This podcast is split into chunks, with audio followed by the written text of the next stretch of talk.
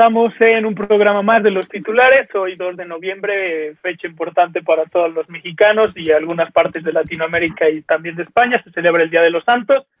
Eh, si usted celebra en casa, espero que tenga un buen día, que lo disfrute con su familia y haga una bonita memoria para los fallecidos eh, que conmemoramos el día de hoy.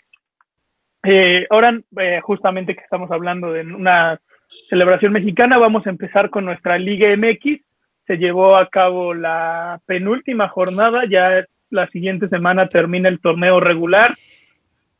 Eh, matemáticamente ya hay equipos que han sido eliminados de este torneo, como lo son los Cholos de Tijuana, los Rojinegros del Atlas, eh, los Gallos del Querétaro y el Atlético San Luis. Eh, ya dieron las gracias y matemáticamente están eliminados de cualquier posibilidad de entrar tan siquiera al repechaje. Eh, los equipos que siguen con la pelea, está el Mazatlán, está el Puebla, está Bravos, está Toluca, está Necaxa, Necaxa, perdón, Santos y hasta las mismas Chivas si llega a haber una combinación mala de resultados que ya es pedir mucho para este 2020, podría quedar eliminado, pero bueno, todo puede pasar en la Liga MX. Eh, también recuerden que hoy a las 9, cuando termine el programa, estará jugando León contra Santos y León si gana, bueno, ya se estaría todavía más aferrando ese primer lugar para ser uno de los fuertes candidatos al título. Eh, empezamos, ahora sí vamos a irnos por orden, empezamos, eh, claramente no vamos a repasar todos los partidos de la, de la, jornada porque son demasiados y creo que nadie quiere hablar de la goliza que le metió el eh, Mazatlán al Atlas, no sé si mis compañeros, mi compañera quiera decir algo, yo solo voy a decir que la semana pasada dije, el Atlas, el, el San Luis le puede ganar a Mazatlán, y les metieron 5 una disculpa a la afición de San Luis, yo confío en ustedes, pero ahora sí un partido que vamos a analizar, analizar eh, Necaxa Toluca. Wendy, ¿cómo viste el partido del Necaxa Toluca?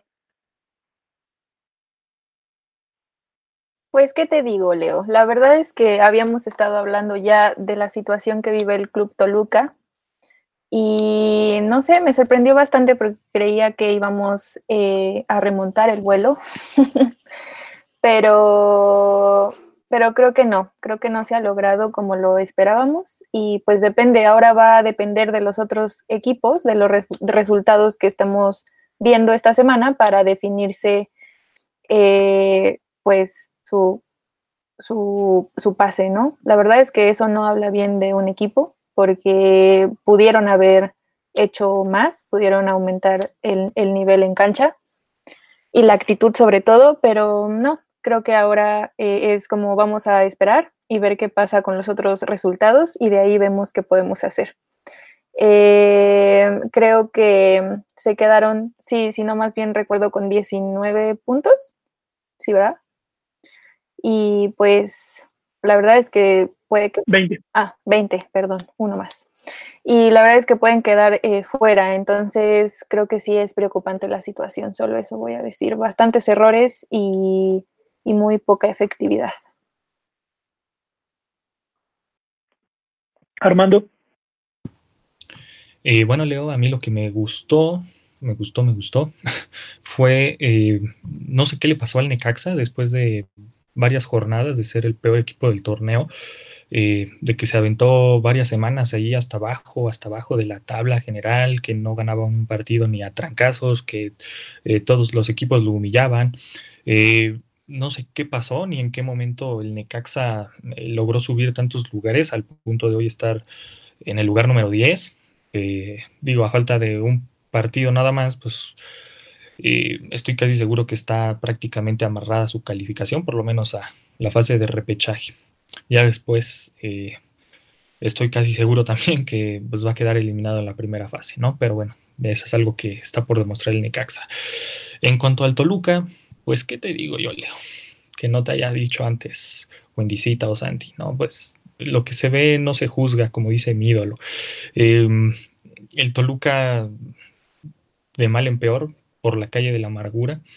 Eh, jornadas bien, jornadas mal. Eh, su fútbol no termina de con nadie, siendo un fútbol excesivamente eh, predecible. No tiene un planteamiento táctico efectivo. Eh, con todo respeto, también siento que no tiene los jugadores que un equipo tan importante como el Toluca necesita. Me parece que el único jugador de calidad que tiene hoy por hoy el plantel pues es Rubens. De ahí en fuera todos los demás se pueden ir y no pasa absolutamente nada. Eh, y pues bueno, eh, una temporada más, más para el Toluca, donde todo parece indicar que, que va a ser fracaso rotundo. Ya se fue Chepo, no funcionó, ya se fue la Volpe, no funcionó. Eh, no sé qué tanto sea una cuestión del técnico, me parece que la cuestión no va por ahí, me parece que la directiva ha tenido muchos errores, me parece que ha dejado de ser un equipo como lo fue en sus eh, años de gloria, que sabía invertir, que invertía bien, eh, me parece que el Toluca se ha convertido en un equipo como muchos otros en la Liga MX, que, empieza a invertir mal, que no gasta lo suficiente, que o sea, se, ha, vuelto, me parece, un equipo limitado. No sé por qué, si eh, Don Nemesio Díaz tiene mucho dinero, tenía mucho dinero, no sé por qué, pero bueno, eh, me parece que lo mejor que puede hacer ahorita el Toluca es aprender de sus errores, plantearse bien qué está haciendo bien, qué está haciendo mal, y pues esperar para un equipo importante como el Toluca que el torneo que venga eh, haga las cosas mejor. Es más que evidente que sí va a calificar a la fase de repechaje, desde mi punto de vista sí lo va a hacer. Su rival al momento son los Tigres, partido más que evidente que va a ser derrotado el Toluca. Eh, no sé a quién le vaya a tocar en el repechaje, pero el equipo que le toque estoy casi seguro que va a derrotar al Toluca en esa fase. Entonces, pues a esperar el tiempo y pues esperanza para la afición de, del Toluca.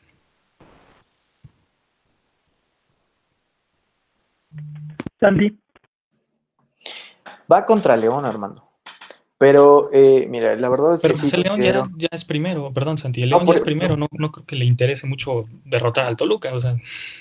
No, por eso, pero ahí sí, bueno, eh, ya volviendo al, punto del partido, a mí me llama mucho la atención eh, esta cuestión de que el Toluca, hablábamos al principio de los de montañas rusas y Toluca creo que fue uno de los que más demostró este, este tipo de juego. A mí me llama mucho la atención la cuestión de la inversión eh, en cuanto a los porteros. Le daban toda la confianza a Luis García y durante todo el torneo se equivocó, hay que ser sinceros. Eh, una enfermedad lo, saca, lo, eh, el COVID lo, lo, manda fuera de la cancha y debuta el pollo, para mí una actuación sumamente mala, eh, dos goles creo que no tenía absolutamente nada que hacer. En el primer gol no tenía que salir así teniendo a sus defensas ahí. Y el segundo se queda totalmente parado en su, en su portería. Eh, a mí sí me preocupa la cuestión del Toluca.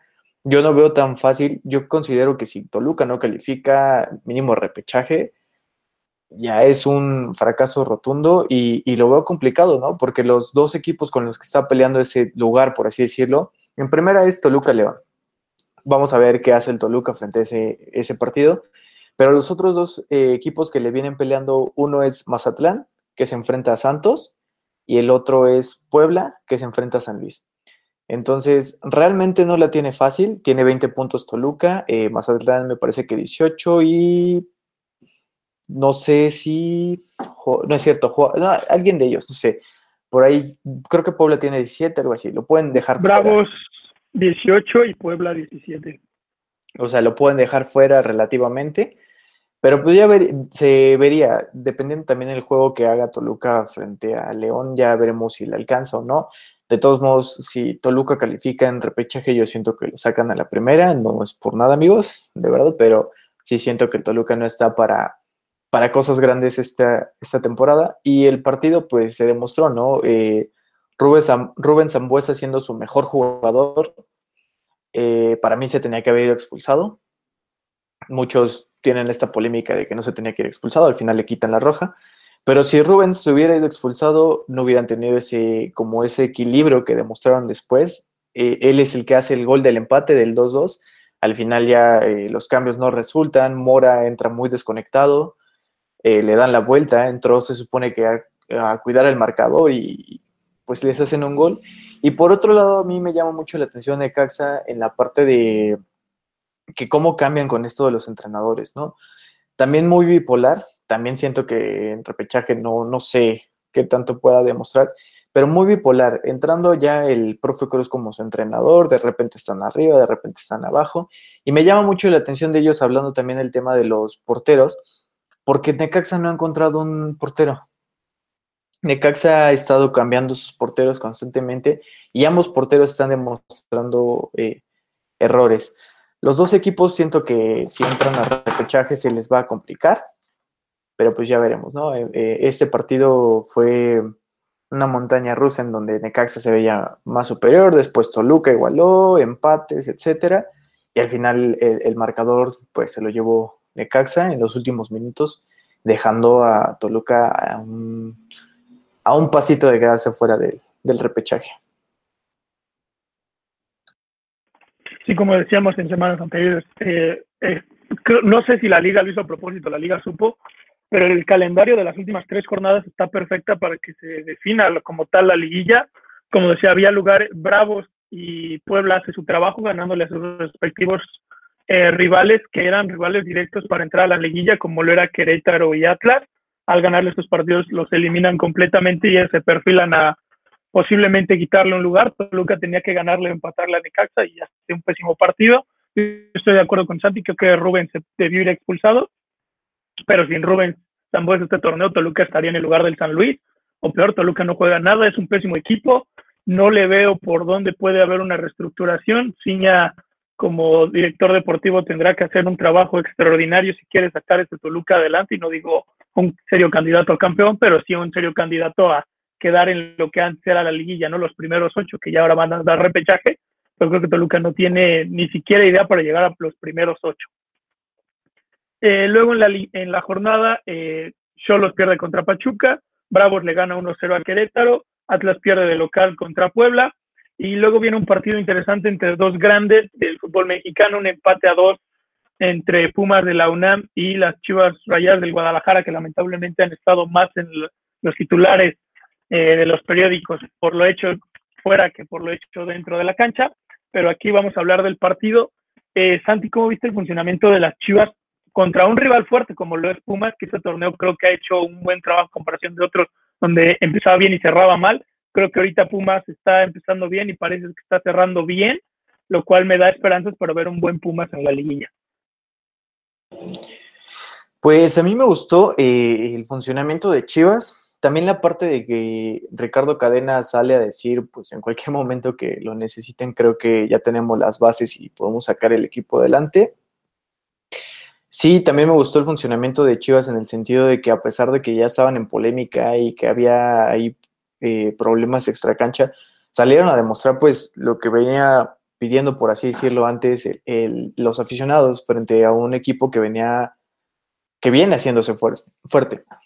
Me gustó el funcionamiento, creo que, que sí quedó de ver un poquito Chivas en el sentido de llevarse los tres puntos porque tuvo por ahí dos, tres este, jugadas en donde pudieron hacer los goles para llevarse estos puntos, pero al final de cuentas creo que va mejorando, creo que ya se le va viendo otra cara, por así decirlo, a Chivas para, para la, la liguilla. No sé, o sea, el primer partido para mí yo creo que sí lo pasan, después no sé qué más pueda pasar porque si lo vemos contra equipos arriba de la tabla de los cuatro, eh, León empató, América perdió, eh, Pumas empató, no sé, Cruz Azul perdió 2-0 y ahorita finalmente cierra contra Monterrey, un, eh, rival difícil. Chivas prácticamente está clasificado ya, no, no lo mueven, solo lo moverían en los lugares de, de la repesca, pero Creo que fue un buen partido, estuvo muy entretenido por parte de los dos este, equipos. Cuatro goles que no se venía manejando mucho en, los clásicos como lo venían diciendo. Y creo que estuvo, estuvo pues prácticamente entretenido. Me gustó eh, el cambio que hicieron, me gustó como que la forma en la que Chivas salió a demostrar un poco de lo que quiere hacer en liguilla. Y creo que puede hacer, bueno, buscaban el primer, el primer paso era clasificar, ya se logró, ahora vemos qué, puede proponer. Del otro lado, me, gusta mucho la, impresión de Pumas, yo creo que Pumas va a llegar eh, lejos. Pumas se cambió muy bien en, los puntos que necesitaba, en la portería con Talaveras está siendo imbatible, la defensa muy bien estructurada. Yo creo que Pumas iba a dar de qué hablar en esta liguilla. Yo, como se los mencionaba, yo creo que sí, la final podría, podría verse por ahí a Pumas, pero la verdad, En general me gustó el partido, creo que el arbitraje no hay más que, decir, más que la roja de Mozo creo que es muy extremista, pero pues de ahí en fuera creo que fue un partido muy bueno. Wendy. Concuerdo con, con, Santi, creo que fue un partido interesante y también creo que fue vistoso porque estamos hablando de cuatro goles en un partido que es raro ver esa, ese tipo de, de marcadores últimamente. Si no es que se lo lleva una un solo equipo 4-0, 4-1, es bueno ver empates porque eso habla del posicionamiento de ambos equipos. Y también creo que Pumas, como lo habíamos empezado a hablar en los primeros programas, Pumas ha remontado el vuelo y creo que se ha estado posicionando bastante bien en todos los partidos que ha hecho. Y creo que era un, un, un, como se dice, un contrincante muy, muy fuerte. Y creo que eh, hay que reconocer que si Chivas, si bien ha sido una montaña rusa, porque quiero recalcarlo, eh, sobre todo por este tipo de, pues, de problemáticas que ha tenido por fuera de la cancha, que, quieran o no los, los invade mentalmente a todo el club, eh, creo que supo reaccionar y eso habla bastante bien de, del, del, deportivo de, de Chivas pero si bien es pues un partido entre muchos otros en los que se ha cometido bastantes errores, entonces era cuestión de ver eh, pues cómo se presenta, ¿no? El próximo sábado, eh, que ahí creo que el, será interesante ver cómo funciona el equipo con la gran cantidad de ausencias. No sé qué opines, Santi, pero eh, va a estar un poco complejo a nivel anímico, pues presentarse a cancha con, con Rayados, si no me equivoco. Sí, ¿no? Va contra, contra Monterrey. Entonces, siento que esta actuación fue bastante buena, fue un partido muy interesante, con bastantes goles que vale la pena analizar. Y, eh, pero también me interesa ver cómo reaccionan este, este, sábado, si otra vez es como de, ah, vengo de un partido muy bueno y de repente bajo. Entonces, estaría bien que se mantuvieran y que ganaran o al menos tuvieran un empate, porque de lo contrario eh, va a estar un poco, un poco difícil. Armando. Eh, bueno, desde mi punto de vista, siento que es un partido que le sabe a victoria a las Chivas por las condiciones en las que venía y que le sabe a derrota a Pumas por la constancia en la que viene jugando. O sea, horas antes del partido dan de baja cuatro jugadores de plantel titular. Eh, como dice Wendycita, pues me parece que la mente de los jugadores de Chivas, eh, de muchos, están más en, cuestiones externas que en cuestiones en cancha. Sorpresivo, la verdad, desde mi punto de vista fue sorpresivo que Chivas haya sacado el empate contra Pumas, porque Pumas viene jugando bien, ha sido muy constante todo el torneo. Como dice Santiago, yo siento que va, puede dar ahí una sorpresa en la liguilla, incluso puede llegar a la final, no, no, no lo descartamos. Por el poderío que viene mostrando Pumas y por eh, las broncas que ha tenido Chivas, por el funcionamiento de Chivas, por la parte futbolística de Chivas, eh, pues yo creo que todo el mundo hubiese pensado, ¿no? Que, que iba a ser un partido muy sencillo para los Pumas. Y, pues vaya sorpresa, ¿no? La que se lleva el equipo de la universidad, empatados con, con unas chivas que, que no sé, me deja muchas dudas en cuanto a su funcionamiento, en cuanto a lo que propone eh, el Rey Midas, no sé eh, qué, vaya a pasar con Chivas de, ahora en adelante. En estos momentos su partido de repechaje sería contra Santos. Eh, la tendría difícil, no sería un partido para nada sencillo para las Chivas, en una de esas puede perder, pero pues es el fútbol mexicano, ¿no? Todo puede pasar y en una de esas Chivas le gana a Santos y en una de esas Chivas puede estar, no sé, llegar a las semifinales, ¿no? Todo puede pasar. Pero definitivamente que, que el que queda de ver es Pumas. Pumas tenía que salir con la encomienda de derrotar a las Chivas, no lo lograron y me parece que eso deja muchas dudas. Me parece que el partido de la siguiente semana entre Pumas y Cruz Azul va a ser un partido a matar o morir. O sea, eh, uno viene de derrota, otro viene de un empate que le sabe a derrota. Entonces, eh, yo creo que va, vamos a ver a los dos equipos mostrados en el nivel futbolístico en el que realmente están, porque de ganar uno y perder el otro, pues sería partido de repechaje, porque pues yo dudo mucho que Tigres y Monterrey vayan a dejar ir la oportunidad. O sea, si se pueden meter en los primeros cuatro y tener liguilla directa, eh, pues lo van a hacer.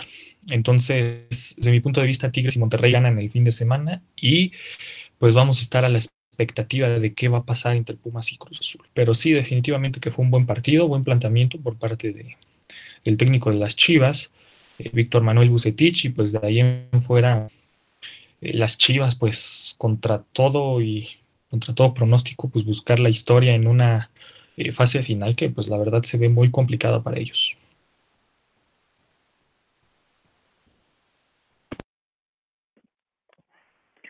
Sí, justamente hablando de la próxima jornada que se enfrenta Pumas Cruz Azul, eh, un empate podría eliminarlos a ambos equipos, todo depende de lo que haga Monterrey y los Tigres de la Autónoma de Nuevo León. Tigres se enfrenta contra el Atlas, creo que partido ganado, a menos de que pase algo raro. Y Chivas va contra Monterrey, donde Chivas, si le gana a Monterrey, eh, ayuda a alguno de sus rivales grandes, por entre comillas, a clasificarse. Pero si Pumas y Cruz Azul se le empatan y los dos del Monterrey ganan, eh, los dos capitalinos se van a repechaje, ¿no? O sea, dan un buen torneo y que la última jornada todo termine en repechaje, claro, repechaje local, pero al fin y al cabo repechaje. No es directo, no te da ese planteamiento. Eh, creo que al inicio de, los programas veíamos de los primeros seis que están clasificados, eh, nadie dijo a Pumas, nunca vimos a Pumas como un serio candidato, dijimos que iba a estar, pero en repechaje, pero más abajo. Eh, y bueno, los dos, los dos equipos regios, como siempre, se vienen, se fortificaron. Monterrey creo que hizo un muy buen torneo, porque el torneo pasado venía de un torneo pésimo después de ser campeón. El León, como dijimos, venía un equipo fuerte. No lo esperaba de primer lugar, creo que es una sorpresa para mí. Y el América, bueno, el América se le exigía, y yo sigo diciendo que el América se le exige este título más al Piojo, porque si el Piojo no gana este título, se tiene que salir del club eh, del América. Eh, luego en la jornada se enfrentó Monterrey contra Cruz Azul, un partido que le viene bien anímicamente a Monterrey, le gana uno de los primeros de la tabla, como lo es el Cruz Azul, uno que podría hasta volverse un rival en la liguilla dándose los resultados correctos, y también que sabemos que el miércoles vuelve la Copa MX, la final de vuelta, donde se enfrentarán Monterrey contra Cholos de Tijuana.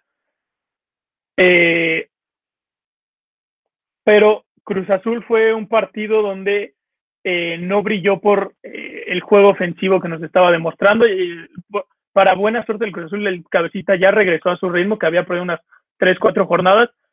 Eh, vamos a ver cómo cierra Cruz Azul contra Pumas, porque como dice Armando, es un partido de matar o morir, porque un empate podría eliminarlos a ambos y una victoria clasifica a uno de los dos.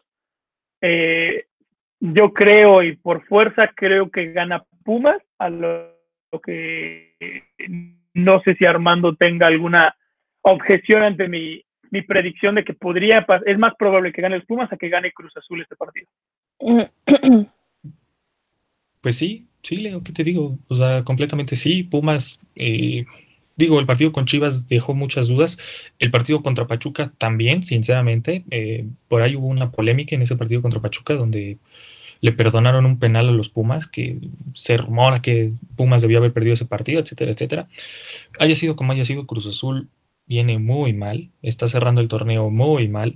Eh, en estos momentos me parece que, que Siboldi se ha aferrado, eh, se ha aferrado a jugadores que no tendrían que estar, se ha aferrado a una plantilla que no ha sido la más óptima a lo largo del torneo, se ha aferrado a múltiples ideas y pues ahí está pagando las consecuencias, ¿no?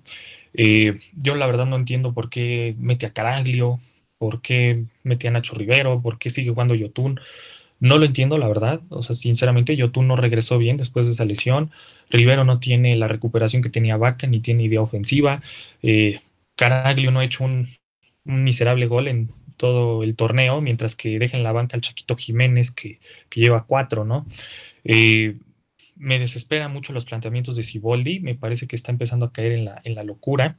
Eh, le está empezando a pasar exactamente lo mismo que le pasó a Caixinha, no sé eh, por qué me, me recordó eh, su planteamiento al de Caixinha, predecible, donde metes mil centros a ver si de casualidad tu delantero alto rematador eh, logra meter una, que pues, es evidente que no lo va a hacer porque los rivales ya saben que Caraglio eh, es la única forma en la que puede meter gol, no es un jugador rápido, no es un jugador que drible, no es un jugador eh, habilidoso, simplemente es un poste y buen rematador de cabeza. No, no, no hay más variable con, con Caraglio. Entonces, em, pues me parece que ahí está la, la, cuestión con Cruz Azul, que el técnico se ha equivocado en las selecciones.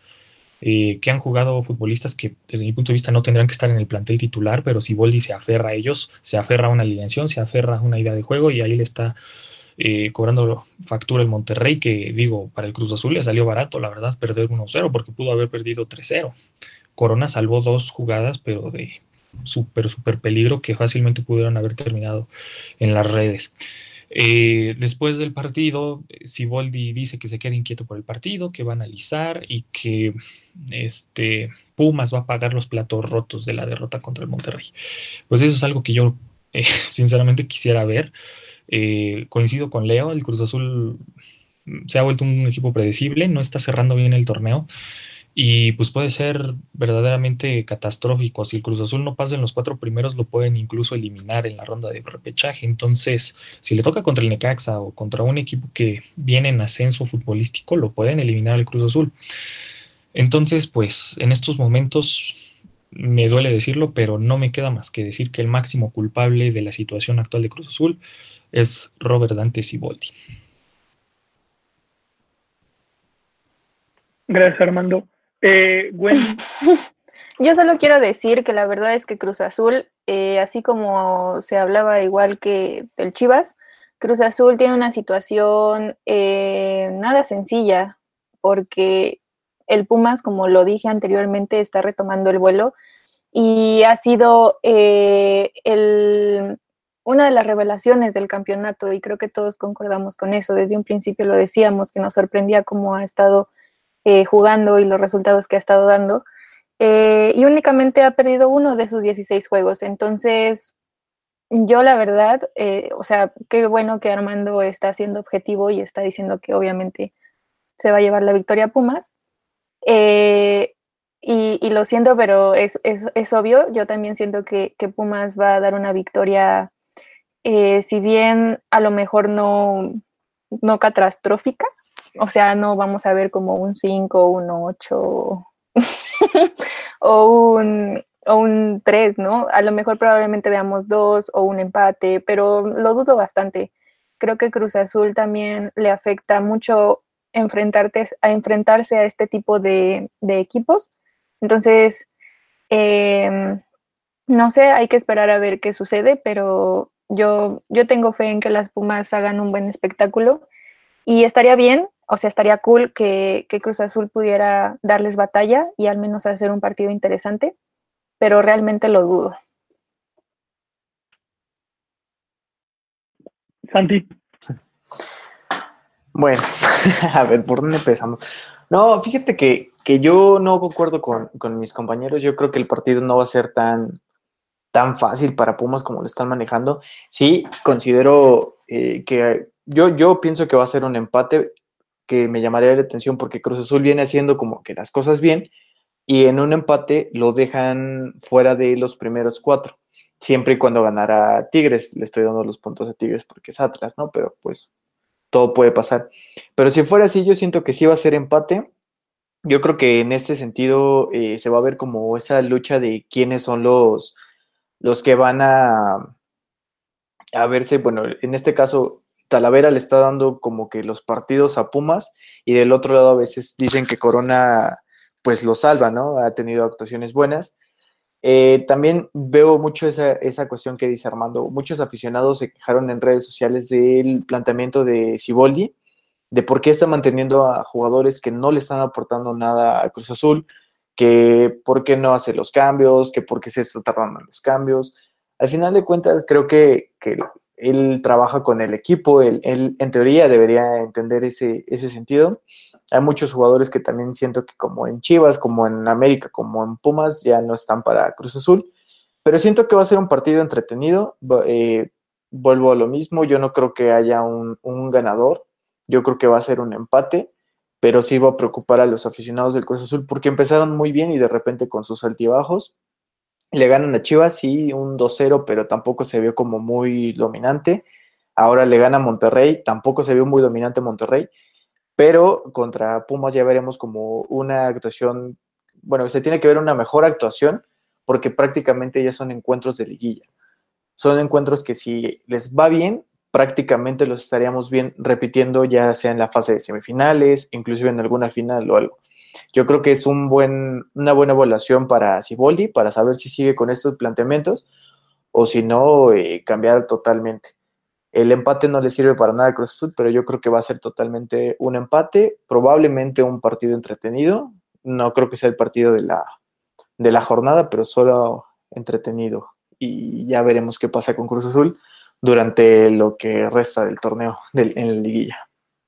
Gracias, Santi. Creo que fue el día de tirarle al Cruz Azul. Eh, Johnny, nos vamos a ir a un pequeño corte musical, cultural, no sé que nos tengan preparados nuestro productor Jonathan Murúa en Nogales, Sonora, eh, así que vamos a nuestro corte y ahorita regresamos. Regresamos a su programa Los Titulares. Eh, para dar los anuncios, yo sé que a ustedes les interesa muchísimo estos dos torneos, porque en México también tenemos hasta la oportunidad de un triplete. regresa la Copa MX, donde se va a jugar la final que no se pudo jugar desde el 21 de octubre, que se juega Tijuana-Monterrey, y se juega el miércoles, el 4 de noviembre, a las, ya saben que nos encanta poner horario raro, a las 8.36 hora del centro de México. Ustedes podrán ver el partido entre Monterrey y Tijuana. Monterrey tiene la ventaja de 1 a 0 y si gana se volvería en bicampeón de la Copa MX. Recordemos que es el actual campeón tanto de la liga como de la Copa, a pesar del torneo suspendido. Yo considero que ahorita el fútbol mexicano se encuentra sin campeón. Hay gente que dice que el campeón es Monterrey. Eh, cada quien tiene sus opiniones. Armando dice que es el Cruz Azul porque dice que en el 97 se acabó el fútbol. Y también nos eh, regresa la Conca Champions, el torneo internacional de nuestra confederación, que es más importante que el torneo del barrio que juega usted en su pueblo, seguramente. Eh, quedaron a deber los partidos de Olimpia e Impact Montreal, donde Olimpia va ganando 2-1. Atlanta United contra el América, América va ganando 3-0 y Tigres New York City ganando Tigres 1-0. El partido entre el Cruz Azul y el Galaxy eh, se jugará como no se pudo disputar el partido de ida, pues será juego único y el equipo, si hay un empate, nos vamos a tiempo extra y en caso de que no hay, bueno, claramente si hay empate, nos vamos a penales. Los partidos se van a estar disputando el 15 y 16 en Estados Unidos en ciudades neutras eh, no va a haber afición claramente por la pandemia. Las semifinales se van a jugar el 19, eh, igual en territorio estadounidense, y la gran final se disputa el 22 de diciembre, igual en territorio estadounidense, ciudad neutra y sin afición en ninguna de las eh, tanto semifinales, cuartos y finales, y no creo que la pandemia nos dé para un cambio, así que bueno, regresa el torneo continental de nuestro continente, justamente, y ahora vámonos ahora sí dar el charco por hablar del torneo eh, de clubes más importante del mundo, como lo es la UEFA Champions League. Eh, ya se jugó la jornada 2, donde hubo varios partidos eh, sorpresa, algunos no tanto sorpresas. El Real Madrid saca un empate de último minuto. Armando le tiró con todo a Vinicius. Pues para Armando Vinicius no es un jugador del Real Madrid. así que vamos a ver. El Manchester United creo que fue de los más sorpresivos, goleando al Leipzig, un equipo que se venía fuerte pero creo que cinco goles fue algo llamativo. Eh, el PSG le gana al Estambul, Atlético de Madrid le gana al hermano de Red Bull Salzburg y Liverpool gana 2 a 0. fueron los partidos de la jornada pasada y en ese partido importante que mencionábamos de la Juventus Real Madrid, digo, Juventus Barcelona, perdón, eh, Barcelona le gana 2 a 0 a la Juventus, que no pudo disputar Cristiano Ronaldo, que era lo interesante de la jornada, la verdad, y Messi volvió a anotar un gol de penal. Eh, para esta jornada, eh, la jornada 3, los partidos más importantes o que tienen un poco más de eh, salseo son el Real Madrid-Inter, donde si el Real Madrid pierde, estaría peligrando su clasificación, algo que nunca ha pasado por parte del Real Madrid, y el Inter tampoco puede dejar ir estos puntos. Atalanta, un equipo muy ofensivo, se encuentra un Liverpool que parece que ya está volviendo a tomar camino. Y el Leipzig contra el PSG, que fueron dos equipos semifinalistas el torneo pasado, se enfrentan, así que vamos a ver, eh, más bien ellos fueron los, ellos se enfrentaron en semifinales, perdón, vamos a ver si hay una revancha ahí entre el Leipzig contra el PSG. pero les pregunto a mis compañeras, compañera y compañeros, perdón, eh, ¿creen que el Real Madrid pueda quedar eliminado en esta fase de grupos si pierde contra el Inter de Milán o empata? Wendy. Oli. eh, mira, eh, estaba analizando la situación de ambos clubes y, por ejemplo, escuché en una entrevista al gran Zidane que decía, y creo que todos concordamos, que va a ser un partido complicado, pero interesante, muy, muy llamativo, porque ambos sabemos que el Inter es, es bueno físicamente, o sea, su plantilla es, es bastante buena físico y técnicamente hablando. Entonces, creo que sí, el, el, el, el DT lo ve de esa manera y sobre todo lo que más me llamó la atención fue que dijo que, que le había dicho a su equipo que este era un partido, una final, que la jugaran como si fuera una final, eh, como una eliminación directa. Y creo que para tomar esa actitud con tu equipo es porque realmente estás esperando un, un Inter, pues, directo, ¿no? A lo que va. Entonces, yo sí siento que podría el Inter eh, ganar, pero también siento que este tipo de motivación eh, por parte del DT y por parte de todo el equipo puede hacer que el Real Madrid venza al, al Inter. Bueno, sabemos que cuando Zidane habla de finales le encanta ganarlas, Así además cuando es DT el Real Madrid y la Champions es la especialidad de la casa. Exactamente. Eh, tú, tú mencionaste siempre que este era el grupo de la muerte y, tienes toda la razón. Ahorita el Real Madrid se encuentra en último lugar, pues si te dan resultados puede subir a segundo lugar, puede quedar en tercero. Eh, creo que es uno de los grupos que más, que hasta la jornada 6 nos va a dar eh, los resultados de los dos equipos que pasen. ¿Cómo ves este partido de duelo directo de los que creíamos que iban a ser los líderes y ahorita apenas están eh, arrastrándose para ganar los puntos? Sí, justamente eso les iba a decir. bueno, Creo que va a ser un partido importante para los dos. El Inter tiene, me parece que dos puntos y el Madrid uno. Entonces, eh, si está complicado, no creo que se dé más allá de que esto defina algo. Para mí siento que va a ser un empate. Y más allá de que se les vea complicado, yo creo que los dos van a estar en la siguiente fase. El partido que tienen en su mismo grupo, que es el Borussia y el Shakhtar, creo que ellos se van a salir a matar para buscar estos puntos y le van a dar oportunidad a que el Madrid y el Inter se vayan recuperando poco a poco. Yo creo que el Real Madrid está demostrando altibajos, como lo veníamos mencionando. En la liga hace un juego y en la Champions hace otro. Pero yo creo que van a salir motivados a este partido. Por una parte, creo eso del Real Madrid, que si sale con ese entusiasmo, a lo mejor se puede llevar los tres puntos. Pero también no tienen que olvidar que tienen enfrente a un gran equipo como lo es el Inter, que fue semifinalista de la Europa League y que no quiere regresar a ese torneo como lo hizo la, la fase pasada. Creo que va a ser un empate. También hay que reconocer que el Inter no viene en su mejor momento, por así decirlo, y aparte pierden un gran referente como es Lukaku. Pero va a ser, para mí va a ser un partido muy llamativo.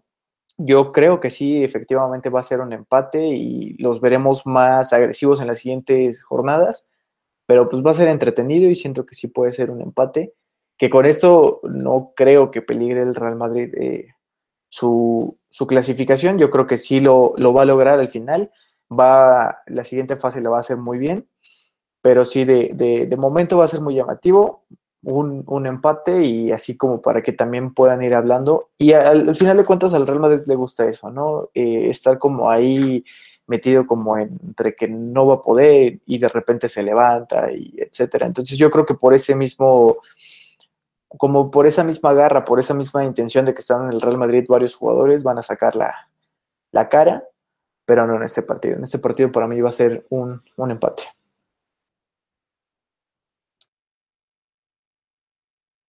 Armando. Bueno, querido Leo, todo va a depender. Me parece que el partido de mañana va a ser fundamental eh, para los dos equipos. Eh, es como un matar o morir, por así decirlo. O sea, el, que gane va a dejar con muchísima más presión al equipo perdedor. O sea, si gana el Real Madrid, el Inter va a estar sumamente presionado en los últimos partidos. O sea, su margen va a ser súper, súper chiquito. Me parece que el empate no le sirve a ninguno de los dos. Eh, después de estas eh, jornadas tan lamentables que han tenido, donde eh, al inicio yo lo decía, ahora pues como hombrecito, pues tengo que sostener lo que dije. Yo en su momento dije que era un grupo sencillo para el Madrid y para el Inter. Me equivoqué, lo admito. ¿Por qué? Porque el Real Madrid no está pasando por un buen momento. Digo, ganó el clásico y hasta ahí. De ahí en fuera, el Real Madrid, eh, pues es líder de la liga y lo que ustedes quieran, pero en la Champions no ha caminado. Y por otro lado, el Inter, mm, no sé eh, qué piensen ustedes. Desde mi punto de vista, me parece un equipo sobrevalorado para lo que realmente hace, para lo que realmente ha demostrado. Eh, pierde la final de la Europa League, una final que, digo, es contra el rey de la Europa League, que era el Sevilla, ¿no? Pero, pero era una final que pudo haber ganado. La pierde. Eh, la fase de grupos pasada de la Champions no clasificó, lo elimina el Borussia, que también bien pudo haber clasificado a la siguiente fase. En la Serie A no camina, está en sexto lugar. Eh, en la Champions tampoco camina, no lo sé. Esa es la impresión que a mí me deja el Inter, que, es un equipo que está más, más, más valorado, eh, quizás por el plantel que tiene, que por lo que realmente puede hacer en la cancha. Esa es mi impresión del Inter. Me parece que el Inter en estos momentos tiene que tomar una decisión eh, categórica, una decisión muy complicada. Desde mi punto de vista, el Inter no va a ganar la Serie A ni a trancazos. O sea, si no la va a ganar la Juventus, la va a ganar el AC Milán. Si no la gana el AC Milán, la va a ganar el Napoli. Pero definitivamente el Inter no gana la Serie A. Eso estoy 99% seguro. Entonces, me parece que el Inter tiene que plantearse qué es lo que quiere para este semestre ya te diste cuenta que la Serie A no la vas a ganar, pues entonces eh, puedes empezar a pujar fuertemente por eh, obtener un boleto a la siguiente ronda de la Champions, por llegar medio, menos presionado en los partidos finales, no lo sé. Eh, si yo fuera Antonio Conte, pues esa sería mi apuesta realmente, si le soy sincero. pujar todo lo que podamos por la Champions, primero conseguir el pase y una vez con el pase, pues aferrarnos con uñas y dientes a, las fases de eliminatoria directa de la Champions, ¿no? Pero definitivamente que va a ser muy complicado. El Real Madrid, eh, digo, líder de la liga, pero no puede renunciar a la Champions porque es el torneo del Real Madrid. Entonces, no lo sé. Aquí va a depender del planteamiento de cada quien. Eh, si me preguntas quién de los dos podría ganar, yo siento que el Real Madrid es más probable la victoria del Real Madrid que la del Inter. Eh, también coincido en que en que va a ser un empate un poco, eh, pues amargo, ¿no? Porque los dos equipos tienen plantel. Entonces, de ahí en fuera, una derrota para cualquiera de los dos va a ser una catástrofe total porque pues lo va a dejar con una presión, con un margen de error muy, muy pequeño para los siguientes partidos que van a tener. Eh, y más si el Shakhtar y el Borussia se salen a defender como ya lo hicieron en estos partidos, donde es difícil anotarles porque se defienden muy bien y se repliegan después a contragolpear de forma también bastante interesante. Entonces, si me preguntas eh, que a fuerza tiene que haber un ganador, yo me inclinaría por el Real Madrid, pero todo puede pasar. Si de pronto Conte decide apostar todo por la Champions, pues puede que mañana salga el Inter y gane. Y si los dos empatan, pues se les viene la noche a uno de los dos. Yo siento que si mañana empatan, uno de los dos va a quedar eliminado.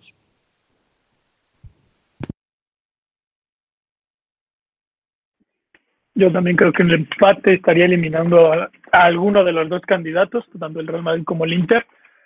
Eh, para los que siguen la Serie creo que están muy felices. Eh, para todas las personas que son fieles seguidores de la Milán, verlo otra vez en esos primeros puestos es algo muy bonito. Para los amantes de fútbol, ¿no? Es el equipo, el segundo equipo con más Champions y que no lo esté disputando. Eh, un Slatan en su segunda juventud.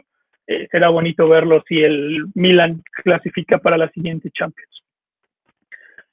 otro partido, hablando ahora de uno de los clubes importantes en esta Champions, como lo es el Barcelona, que le gana 2 a 0 a la Juventus, pero luego viene y empata en la liga, que creo que el Barcelona sí es del más del Real Madrid y Barcelona, como dijo Wendy, el que iba, uno iba a salir más motivado después del clásico, creo que ha sido el Real Madrid. Creo que el Barça ha tenido varios altibajos. Digo, ganarle a la Juventus como le ganó, creo que tampoco fue un partido muy bueno de la Juventus. Y, no y se notó, no fue un juego muy bueno por parte de los de Turín y menos sin su estrella Cristiano Ronaldo. Veremos si el próximo duelo en diciembre puede dar la vuelta. Pero el Barcelona, eh, a pesar de sus dificultades, se encuentra bien en la Champions, no ha tenido problemas, lleva dos victorias, una victoria contra el equipo difícil que es Juventus y ahora va contra el Dinamo en casa, donde el clima parece ser que no va a ser un problema. Veamos la vuelta cómo se lo va a llevar en Rusia. Pero Santi, ¿cómo ves al Barcelona? Que sigue teniendo este un juego bien, un juego mal, un juego bien, un juego mal, lo que hablamos de nuestra montaña rusa en la Liga MX, a ser que el Barcelona lo está llevando al fútbol europeo. Pues aquí también la cuestión, como la dice Armando, no sé si Koeman lo está viendo en, la cuestión de la, de la liga, que de cierto modo siento que en la liga se están confiando porque tienen dos partidos pendientes y creen que con eso lo, lo pueden levantar. Pero me llama mucho la atención que no demuestran el mismo nivel que están teniendo en la liga que lo tienen en Champions. A lo mejor fue un partido muy malo de la Juve, pero creo que, el funcionamiento no se vio tan malo del Barcelona. Se vio, creo que fue los primeros minutos que el Barça jugó de lo mejor, los primeros 10, 15 minutos que tuvo frente a la Juve. Y, llama la atención mucho esa, esa, zona de altibajos que tiene. Eh, relativamente su grupo no está difícil y ya tuvo la primera ventaja frente a, la Juve. No creo que se le complique más. Aparte de que el, Dinamo de Kiev trae como 10 bajas por coronavirus.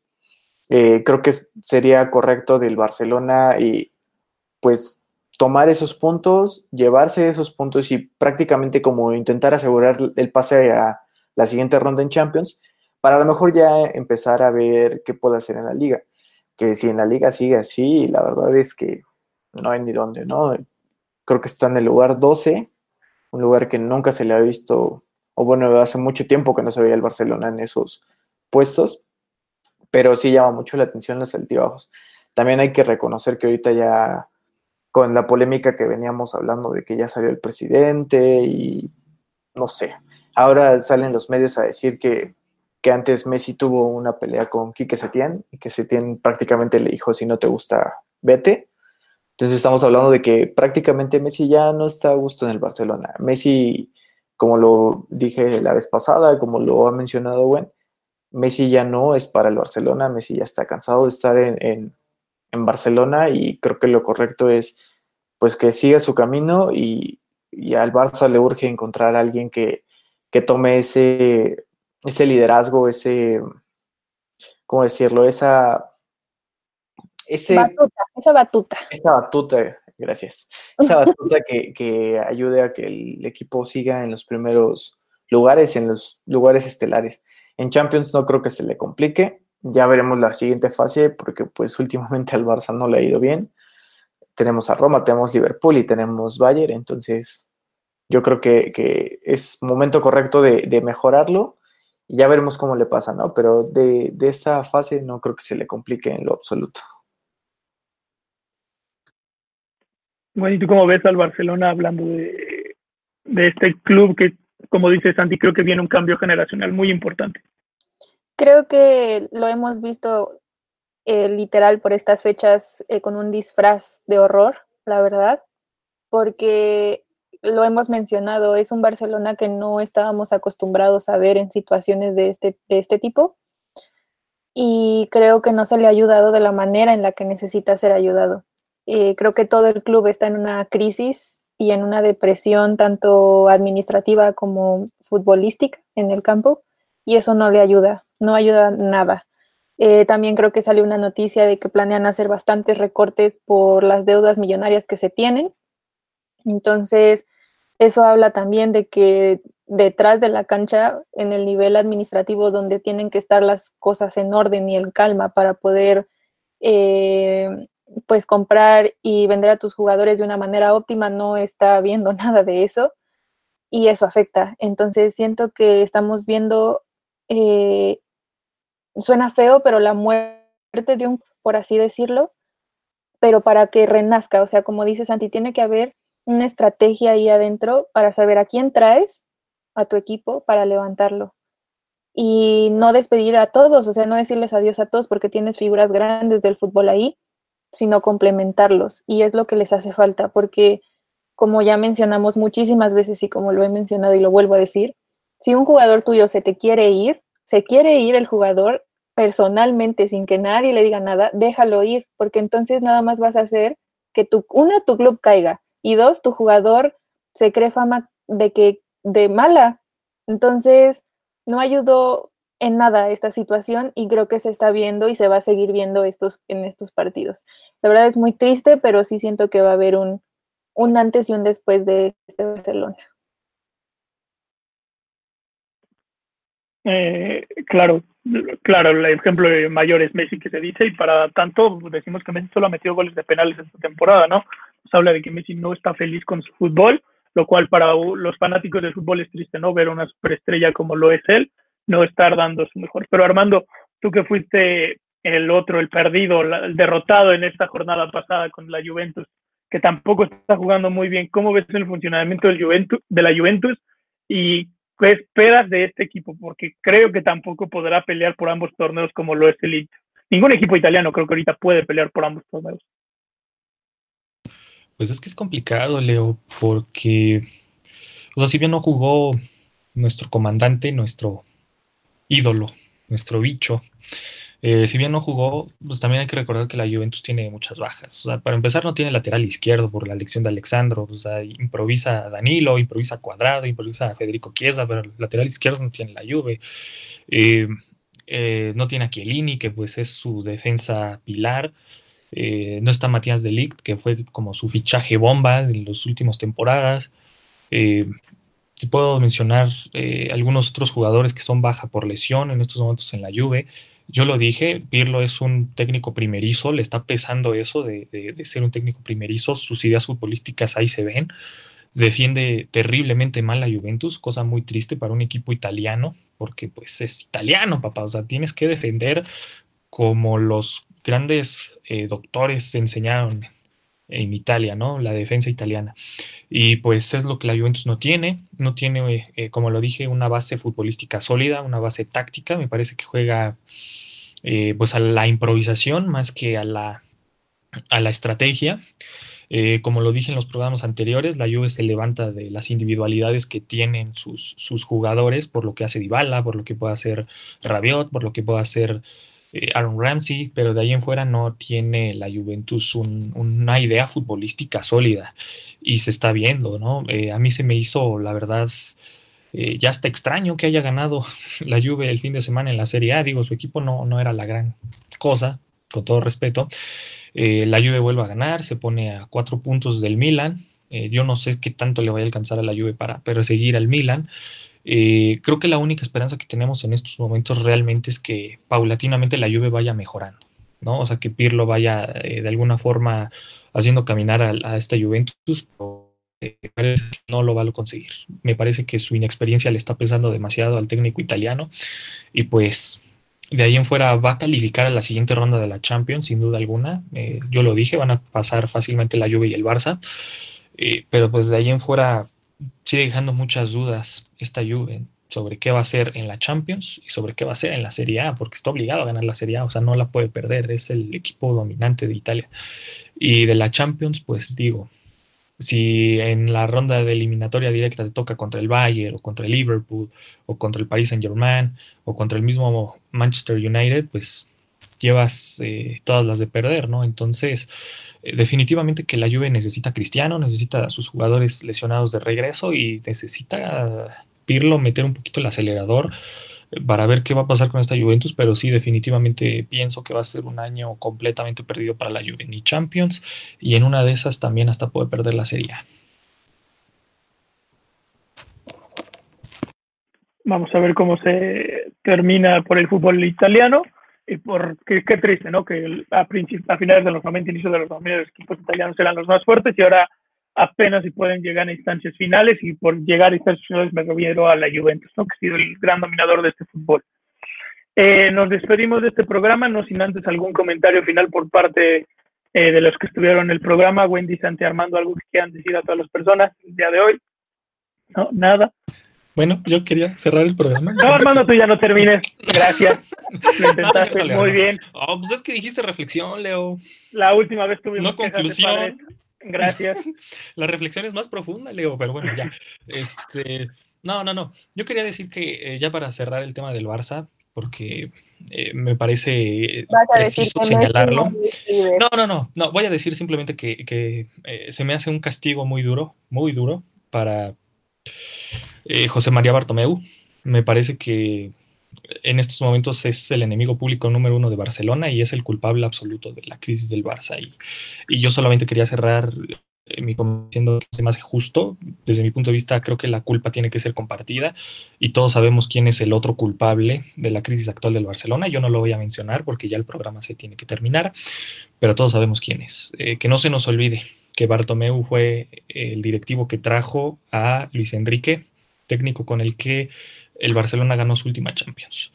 Entonces, eh, de ahí en fuera, eh, va a ser una temporada muy difícil para el Barça porque no va a ganar, bueno, todo parece indicar que no va a ganar la Liga Española y también veo muy difícil que vaya a ganar la Champions, entonces de ahora en adelante el panorama va a ser muy complicado para este Fútbol Club Barcelona. Y nada más. Y una disculpa por la semana pasada, pero los quiero a todos.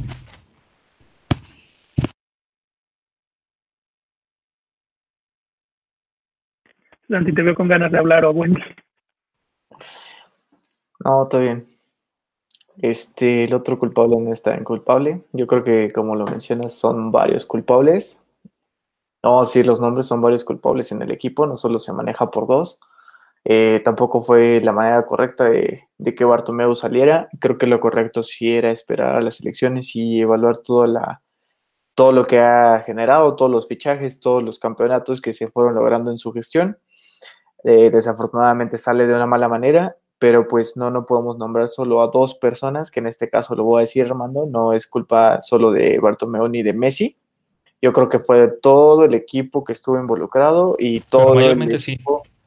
Pero mayormente sí es de ellos dos. Mayormente, pero implica todo el equipo. En el caso de, no puedes decir que solo Messi, sino si Messi le decía, no sé, a Piqué y Piqué así a varios, estás hablando de todo el equipo, ¿no? Al final el equipo fue el que no funcionó y desafortunadamente, y desafortunadamente, pero desafortunadamente sacaron de mala manera eh, a Bartomeu. Yo creo que no era lo correcto, yo creo que lo correcto era esperar las elecciones hasta el momento que eran y, y punto. Y volvemos a lo mismo, Messi ya no quiere estar, yo creo que Messi ya debería salir del, del Barça. Concuerdo con Santi, o sea, un equipo son 11 personas en cancha y miles de personas atrás de ellos, entonces no solamente es una culpa total, sino una culpa compartida, definitivamente. Eh, bueno, espero que todos los fans del Barcelona le vaya bien. Yo como un madridista desearía que el Barcelona fuera a la B, y se vaya y no tengan más triunfos, pero ese es un deseo de madridista. Efectivamente, y como amante de fútbol, creo que el Barcelona merece seguir estando en una élite, eh, pero que los barcelonistas entiendan que su época dorada se ha acabado, lo que vivieron con la época Messi, y esta Xavi, va a ser muy difícil que se vuelva a vivir. Eh, y bueno, que, que, les vaya bien en una institución tan importante para el fútbol mundial como lo es el Barcelona. Eh, nos despedimos de este programa, espero los, lo hayan disfrutado. Eh, recuerden que hoy es desde noviembre, Día de los Muertos para nosotros los mexicanos. ahorita vayan a cenar algo con la familia, disfruten, recuerden esas personas que ya no se encuentran físicamente con nosotros, pero eh, sus enseñanzas siempre van a estar aquí. Eh, me gusta una frase, ¿no? De que la gente no muere en vida, sino hasta que es olvidada, ¿no? Así que no olvidemos a nuestros muertos, disfrutémoslos, vivamos una bella vida que nunca sabemos cuándo se puede acabar. Lo único certero que tenemos en esta vida es la muerte, así que disfruten mucho, eh, coman mucho pan de muerto, que es uno de los mejores panes que tenemos, mucho chocolate. si tienen que salir, por favor, tomen todas las medidas de seguridad eh, por favor, no salgan si no es estrictamente necesario. Eh, que tengan una bonita semana. Para los que estén estudiando, espero que les vaya muy bien la escuela, que ya estamos cerca de terminar otro semestre en línea. Se viene una bonita época como es la Navidad. Y nos despedimos. Eh, yo soy Leonardo Victoria. Yo soy Wendy Gutiérrez. Santiago Vergara. Armando Estrada Sánchez. Le agradecemos a nuestro productor Jonathan Murúa que se encontraba en Sonora dando esta bonita producción y hasta el próximo lunes.